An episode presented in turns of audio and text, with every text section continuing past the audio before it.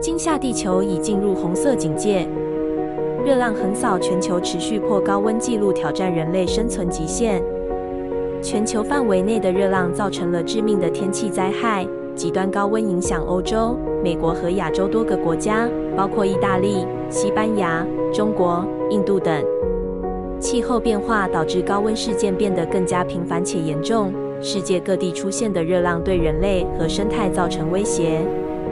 科学家呼吁采取应对措施，并提醒人们成为好的环境管家，减少二氧化碳排放，合理管理水资源，加强应对教育和适应能力。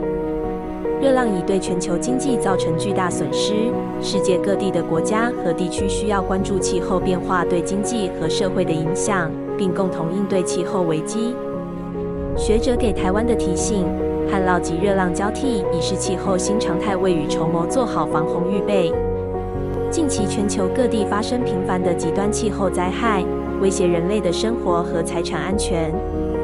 南韩和日本遭受大规模泥石流和土石崩塌，而南欧的意大利、西班牙、法国和希腊正遭受极度高温。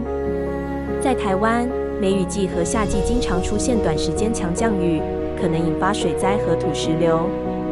专家建议政府和人民做好防洪预备措施，包括清理排水系统和提供迁村计划。同时，建筑物应建在稳固的地基上，并留意强降雨警报。气候变迁将使台湾未来面临更频繁和极端的天气现象，因此预防措施至关重要。南韩历史性暴雨夺四十四命。农作物灾损面积四点三万个足球场，大教会参与救援当灾民避难所。南韩连日遭遇暴雨，短短六天内死亡和失踪人数已达五十人。中清北道青州市武松公平地下车道发生洪水倒灌，已搜出十四名罹难者。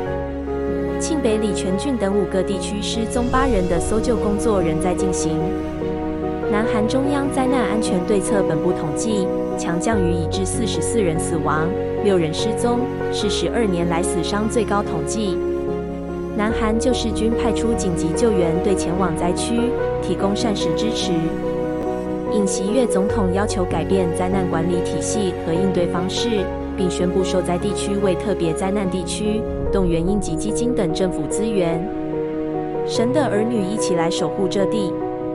绿建筑教会落实节能减碳消暑，全台第一间钻石及绿建筑的教会——台北夏凯纳林粮堂，为忠于上帝对人类管理、治理这地的托付，以落实节能减碳、能源效率、废弃物再生利用为目标，致力减少对环境的冲击，共同为守护这块土地环境尽上一份最大的心力。